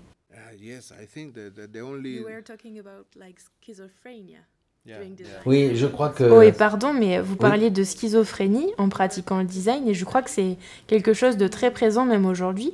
Quand vous faites du design, vous avez toujours ces deux aspects qui ressortent. Pour vivre, il faut souvent accepter de travailler pour des processus industriels, il faut faire des chaises pour gagner sa vie. Et puis de l'autre côté, vous pouvez aussi faire de la recherche, comme vous le disiez. C'est assez compliqué pour la jeune génération, donc c'est quoi votre conseil?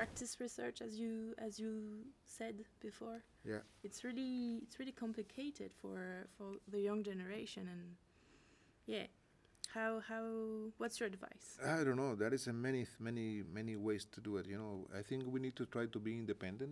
Je, je ne sais pas, il n'y a pas 36 000 moyens de faire les choses. Il me semble que nous devons essayer d'être indépendants. Vous savez, quand vous entrez dans une école de design, vous recevez beaucoup d'informations sur l'histoire du design. L'histoire du design est merveilleuse. Moi, j'adore. Mes textes, ma pratique en général sont en quelque sorte une réaction vis-à-vis -vis de l'histoire du design ce n'est pas une réaction contre l'histoire du design, mais plutôt en connexion avec celle-ci. Lorsque j'écrivais sur la production cubaine des années 90, j'ai tenté à un moment donné d'avoir cette conversation avec d'autres personnes. Et j'ai essayé de l'intégrer à l'histoire du design. Je trouvais beaucoup de connexions entre les fondements du design radical, de l'architecture des années 70 en Europe, et les productions de design cubaines dans les années 80 et 90. Pour moi, c'était important d'avoir une conversation sur ce qui se faisait à Cuba dans ces années-là, pour pouvoir intégrer ces productions dans l'histoire du design. Donc, j'ai essayé de définir ce qu'était cette production. Ce n'était pas un design de la pauvreté. Je voulais éviter les qualificatifs que les gens employaient pour désigner ce genre de production à travers le monde. Et par conséquent, c'est là que j'ai créé tous ces termes désobéissance technologique, objet de nécessité, architecture de la nécessité. Tous ces termes ont été créés pour parler de la production cubaine avec d'autres architectes et designers. Car ils évitaient de discuter de ça, ils tournaient ça comme si c'était une affaire de goût. On pourra en parler plus tard, mais c'était vraiment quelque chose d'ancré. Bref, je crois que nous avons besoin d'être indépendants, mais, mais d'apprendre aussi à s'associer, à créer des connexions avec d'autres disciplines, avec d'autres designers, pour faire face aux vrais problèmes que nous avons dans, dans les villes aujourd'hui. C'est très complexe.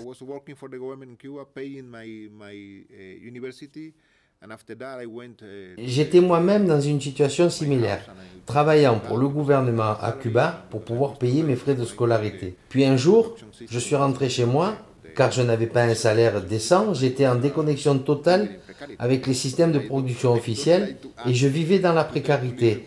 bon, je ne veux pas demander aux étudiants de vivre dans la précarité, hein, mais Il me semble que cette approche éthique revient constamment. Nous avons besoin de penser à ce qu'il est important de faire aujourd'hui. Ce n'est pas facile de prendre ce type de décision éthique, mais nous devons y réfléchir. Comment pouvons-nous faire partie du changement que nous voulons voir dans la société Comment pouvons-nous faire partie de collectifs de personnes qui font les choses bien dans les villes? Il y a beaucoup, beaucoup à faire. Oui, mais cela, c'est très subjectif euh, de dire ce qui est éthique ou pas. Oui, bien sûr, chacun, chacune a son propre système de valeurs. Mais oui, bien sûr, c'est difficile de décider. L'une des bonnes choses est d'observer comment les gens font les choses aujourd'hui. Il y a beaucoup de groupes de designers, de collectifs qui se forment. Et je recommande là d'essayer d'être... Euh, enfin, je crois que c'est important de réfléchir à non pas comment éclater le design, mais plutôt à envisager la pratique du design comme quelque chose d'ouvert, de peu orthodoxe. Nous avons besoin de mélanger avec d'autres personnes, avec d'autres opinions. Nous ne sommes pas une secte. Nous devons à tout prix éviter d'être sectaires. Certaines personnes pensent qu'elles sont les seules à posséder telle ou telle compétence. Mais non, non, non. Nous devons être connectés avec les autres, ouverts avec les autres, sur des opinions et des approches différentes. Nous devons apprendre à faire tout cela. Et selon vous, c'est quoi le bon ou le mauvais design? Est-ce qu'il y a un bon goût, un mauvais goût euh? Oui, oh, je ne sais pas trop, j'adore ce genre de questions. Hein. Oui, moi je crois que c'est absurde. Hein. Non, non, non, c'est important. Pour moi, c'est même très important. Comme je vous le disais, à Cuba, le gouvernement et les écoles du design utilisent cette idée de mauvais goût comme un moyen d'omettre toute la production des années 90. Et puis, il y a aussi certaines personnes qui m'appellent et qui me demandent si je souhaite faire une conférence sur le kitsch. Et moi, je leur réponds que je ne travaille pas sur le kitsch. Et ils me disent, mais tous ces objets que tu collectes, c'est pas du kitsch Et je réponds que non, ce ne sont pas des objets kitsch, ce sont des objets de nécessité. Vous voyez Pour eux, c'est vraiment une façon de mettre de côté toute la production cubaine en la réduisant à un problème de goût. Encore aujourd'hui, de nombreux architectes critiquent la façon dont les gens transforment la ville afin d'adapter leurs habitations à leurs besoins. Et c'est une affaire de goût Oh, vous détruisez la beauté de la vanne, vous mettez des dauphins en béton sur vos toits. Mais le vrai problème, c'est que le gouvernement ne, ne permet pas une connexion entre les, habitants, les ingénieurs, les architectes. Ils réduisent cela à une affaire de goût, ce qui les arrange bien, pour ne pas voir quels sont les vrais problèmes à résoudre.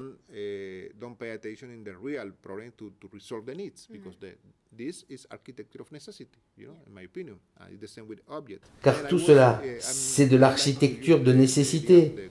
Et c'est pareil pour les objets. J'aime utiliser cette approche idéaliste allemande de la Gutenform, qui vient de Max Bill. Pour moi, c'est vraiment idéaliste et vraiment très beau. Quand vous commencez à comprendre ce qu'ils veulent dire par là, c'est très beau.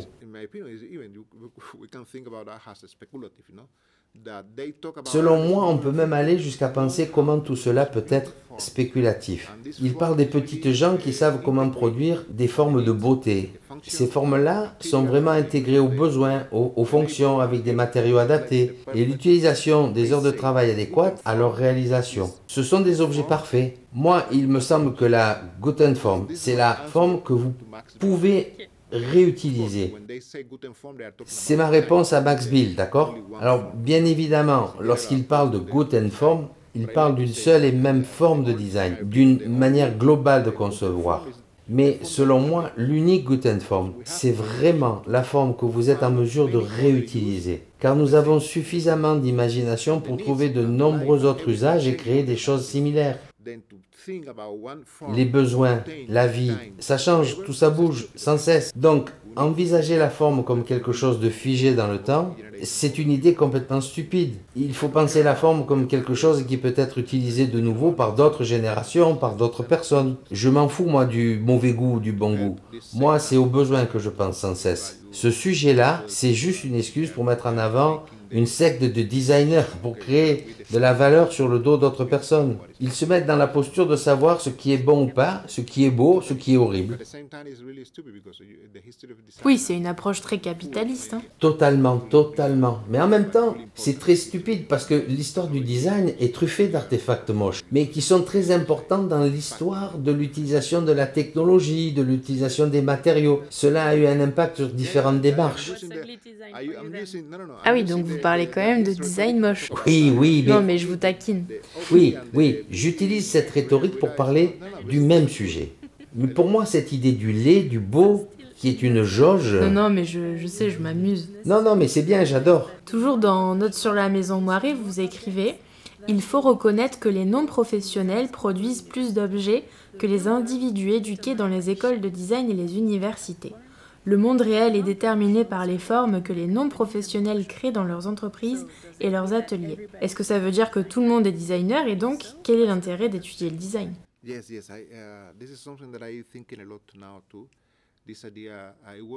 C'est vraiment une chose à laquelle je réfléchis beaucoup en ce moment. L'année dernière, j'ai utilisé une citation de Augusto Boal. C'est un homme de théâtre brésilien et il affirme tout le monde peut faire du théâtre, même les acteurs. Il a dit ça pour critiquer la division sociale constante du travail. C'est une affirmation très puissante. Ah oui, c'est génial. Vraiment puissante, vraiment. Et donc, j'ai réutilisé cette affirmation sur une affiche imaginée pour une exposition à New York. Cette exposition est reportée, bien sûr, à cause du Covid, mais l'affiche sortira bientôt. J'utilise l'idée que n'importe qui peut faire du design et, même les designers. Mais même chose pour la politique. Tout le monde peut faire de la politique, même les politiciens. J'ai rassemblé toutes ces affirmations pour créer cette affiche. Il me semble que c'est important de penser de cette manière. Ivan Illich considérait cette idée en disant qu'il y a de nombreuses professions inhabilitées des professions qui ont le pouvoir d'enlever la capacité des gens à faire des choses. Il, a pour cela utilisé plusieurs exemples. Quelqu'un qui est, euh, comment dites-vous en français, sepulturero, je ne sais pas comment vous dites ça en français vous. Ah oui, euh, les, qui travaille dans les cimetières, qui est croque-mort. Voilà. Il a eu la création de syndicats, d'institutions qui ont estimé que seulement certaines personnes était en mesure de faire ce genre de tâches. Or, auparavant, ce n'était pas le cas. C'est la même chose avec le design, avec l'architecture. Nous créons diverses normes, différents standards, afin que certains puissent contrôler les limites des disciplines pour créer du pouvoir et donc retirer de la capacité aux autres.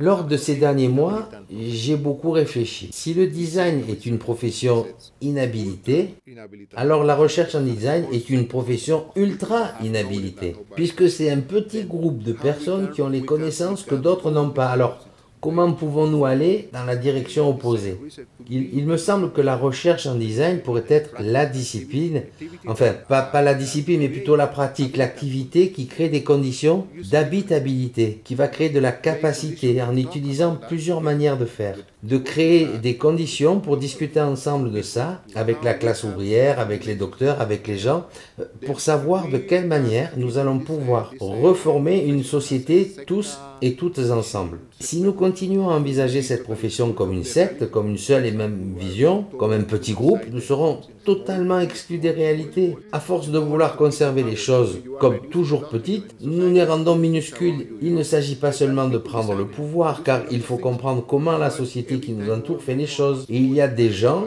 qui produisent toujours comme ça, qui réduisent la pratique en produisant toujours plus. Je crois que nous pouvons utiliser la recherche en design comme un endroit qui va créer des conditions favorables pour que tout le monde puisse s'engager dans les décisions, dans la société, dans la production. C'est d'ailleurs ma proposition pour le projet curatorial de la prochaine biennale de design de Saint-Étienne. Ah, c'est une grande ambition. Oui, oui, je sais.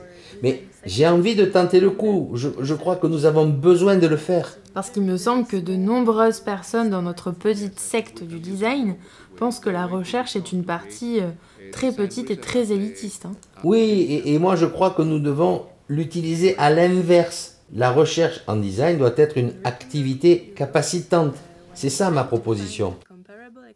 Dans Billy, vous écrivez Quand j'essaie de trouver une expérience analogue qui me permettrait de décrire le mieux possible l'état de déconnexion qui est le nôtre, c'est le mode de vie des campeurs qui me vient à l'esprit, ou mieux encore, le fait d'aller camper au bord de la mer ou dans les zones rurales. Pendant des années, beaucoup d'entre nous avons vécu dans la ville comme si nous étions en camping. Je ne peux donc pas résister à l'idée d'émettre un parallèle risqué en parlant de ce besoin urgent de déconnexion que certaines personnes ressentent. En France, nous sommes confrontés depuis quelques années à un exode des villes. De plus en plus de gens quittent la ville pour aspirer à un mode de vie plus rationnel. Alors ces deux situations sont sans aucun doute extrêmement différentes. La première est à l'opposé de l'idée de choix, c'est une situation que les gens endurent pour des raisons politiques.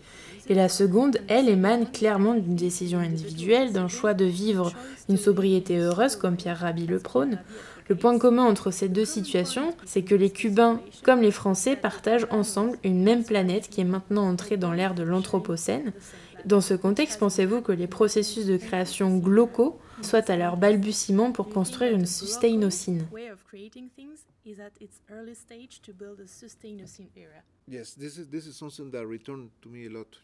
oui, c'est une réflexion qui revient fréquemment chez moi. Il y a une forte préoccupation en Europe. Lorsque vous arrivez ici, les gens sont très préoccupés, euh, du moins dans le design, les gens sont très préoccupés sur la façon dont il va falloir résoudre les problèmes causés par la pollution, la contamination de notre planète. Bien sûr, certaines personnes parlent de ça aux États-Unis, quand je vivais à Miami. Oui, combien de temps vous y avez vécu? Ah, j'y ai vécu longtemps, 12 ans. Mais bien sûr, il existe différentes démarches dans différents endroits. Mais quand je commence à parler de cela ici, je ne peux pas m'empêcher de penser aux personnes qui vivent à Cuba et même à Miami et qui font face à de vrais problèmes tous les jours. Oui, c'est très paradoxal. Hein. C'est pour ça que je disais que c'est un parallèle un peu risqué euh, à émettre. Oui, et puis je pense aussi à d'autres parties de la population, aux classes ouvrières qui sont sans travail en ce moment. Comment peuvent-elles survivre? Car il n'y a pas de nourriture, vous sortez mais vous ne disposez peut-être même pas de 20 dollars sur votre compte en banque.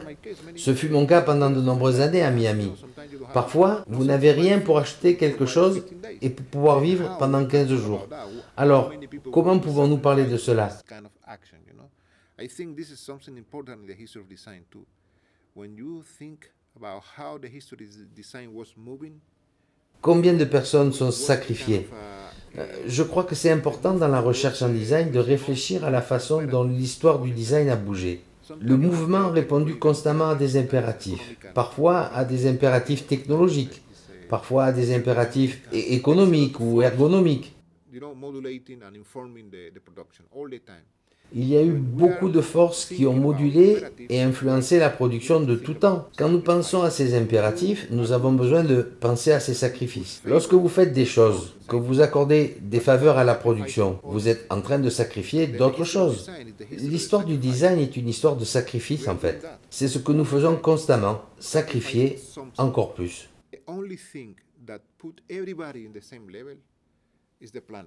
La seule chose qui met tout le monde sur le même niveau, c'est la planète. Nous vivons au même endroit et la situation du Covid a été un pivot.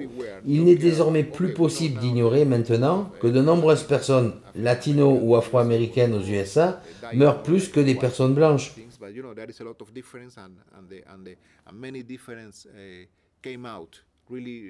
Il y a beaucoup de différences qui sont devenues flagrantes et radicales dans ce cadre. La seule chose qui rassemble les gens, c'est de parler. Nous avons besoin de parler, nous avons besoin de décider ensemble. Prendre des décisions unilatérales, ce n'est plus tenable. Entendre quelqu'un en France dire au reste de la planète, OK, nous devons arrêter la production, non. Nous avons besoin de trouver une manière, je, ne sais pas comment, je, n'ai pas de réponse spécifique. Peut-être qu'on devrait faire un paqueté international. oui, oui, pourquoi pas, je ne sais pas. Je, je crois qu'il y a déjà beaucoup de paquetés internationaux, comme vous dites.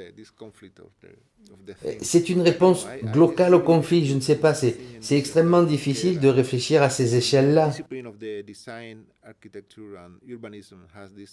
Les disciplines du design, de, de l'architecture, de l'urbanisme ont sans cesse tendance à vouloir trouver des solutions globales, des solutions autoritaires. Les urbanistes aime bien réfléchir à grande échelle bien souvent et créer des tours à tout va, mais j'aime réfléchir à petite échelle. Je préfère envisager quelque chose de diffus, des gens qui parlent de personne à personne, d'avoir ce genre de connexion à l'intérieur de petits réseaux qui vont petit à petit devenir plus grands.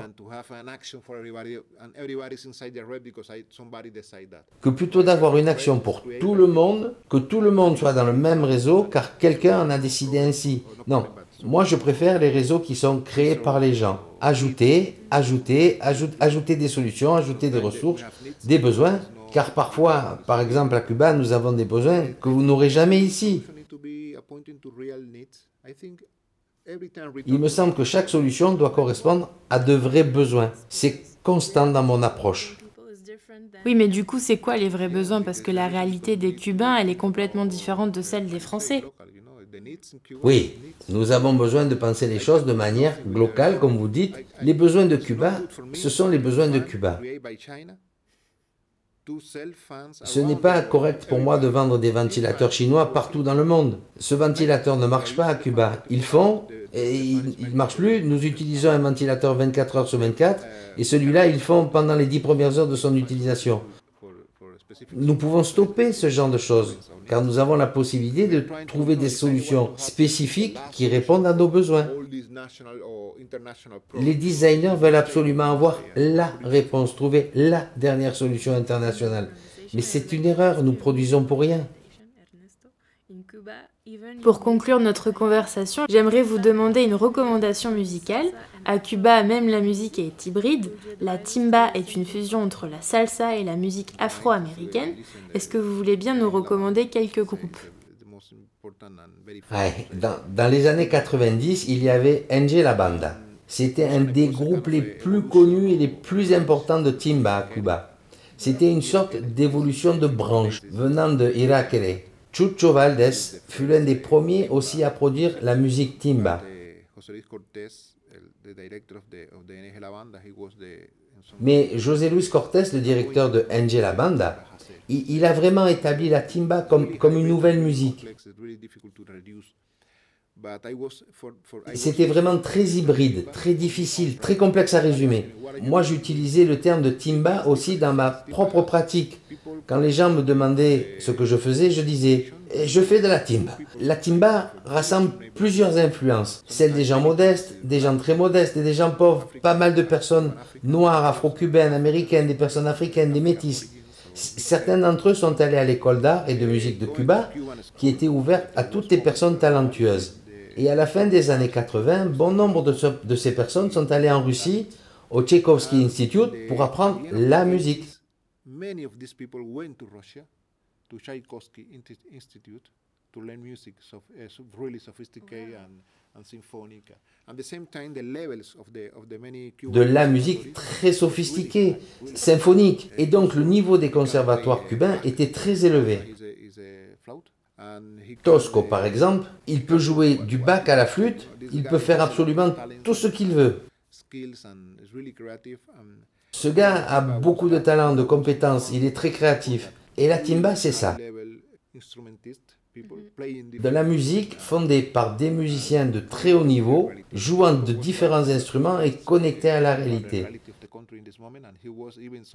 Euh, Tosco a écrit de nombreux textes qui parlaient de la réalité cubaine à ce moment-là. Ses chansons parfois étaient même des sortes de recettes. Picadillo de soja, c'était un plat cubain très célèbre à l'époque.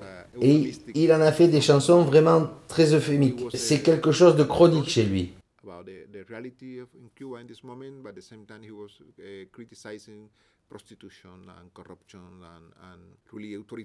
Et en même temps, il critiquait la prostitution, la corruption, l'autorité, les mesures gouvernementales. Mais ce mec soutenait aussi la révolution, il a soutenu le gouvernement, il a soutenu Fidel Castro. Mais cela ne l'empêchait pas d'utiliser des métaphores. L'une de ses chansons n'a jamais été diffusée à Cuba. C'était une chanson inédite dont il m'a fait part il y a de nombreuses années. Je l'ai toujours. Et dans cette chanson, il appelle Fidel Castro Superman car à cette période, Castro était en charge de la régulation.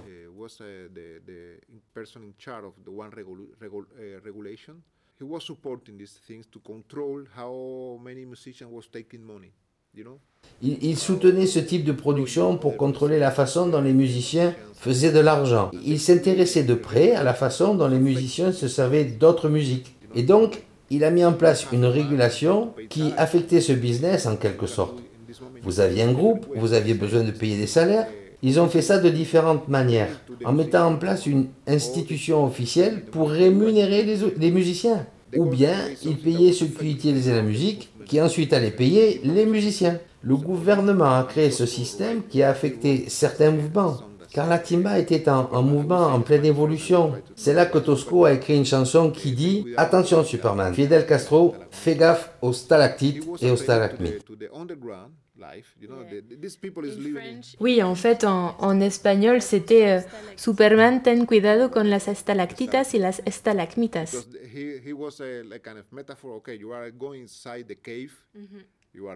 C'est ça, c'était une métaphore. Ok, vous allez à l'intérieur de la grotte, mais attention, car maintenant, vous êtes dedans.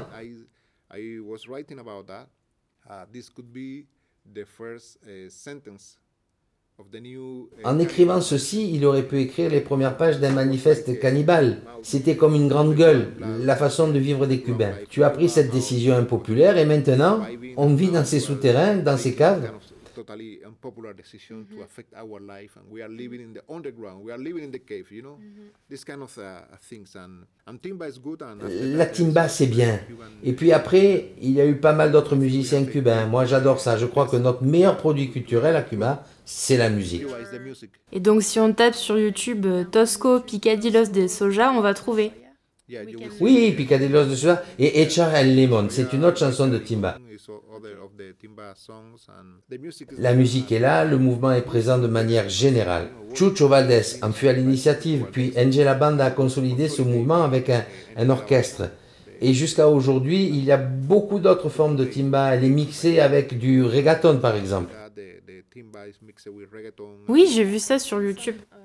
Oui, oui, et puis il y a aussi plusieurs personnes qui font du rock, du punk, du jazz en utilisant la timba comme base, comme référence. C'est en fait une manière de rassembler différentes musiques complexes ensemble et de créer quelque chose de nouveau. Oui, c'est un processus de mash-up. Voilà, exactement, c'est ça. Bien, merci. Mais ce fut un réel plaisir, très content d'avoir fait ça.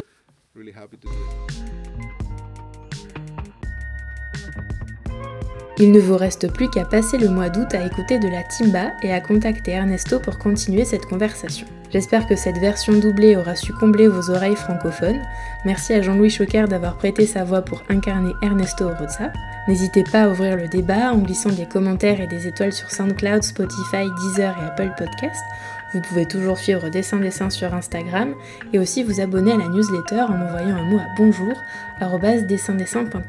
N'oubliez pas non plus que toutes les références abordées dans l'épisode se trouvent dans la description de celui-ci. Dessin Dessin fait une pause estivale au mois d'août. Retrouvons-nous donc en septembre. Bel été à toutes et tous.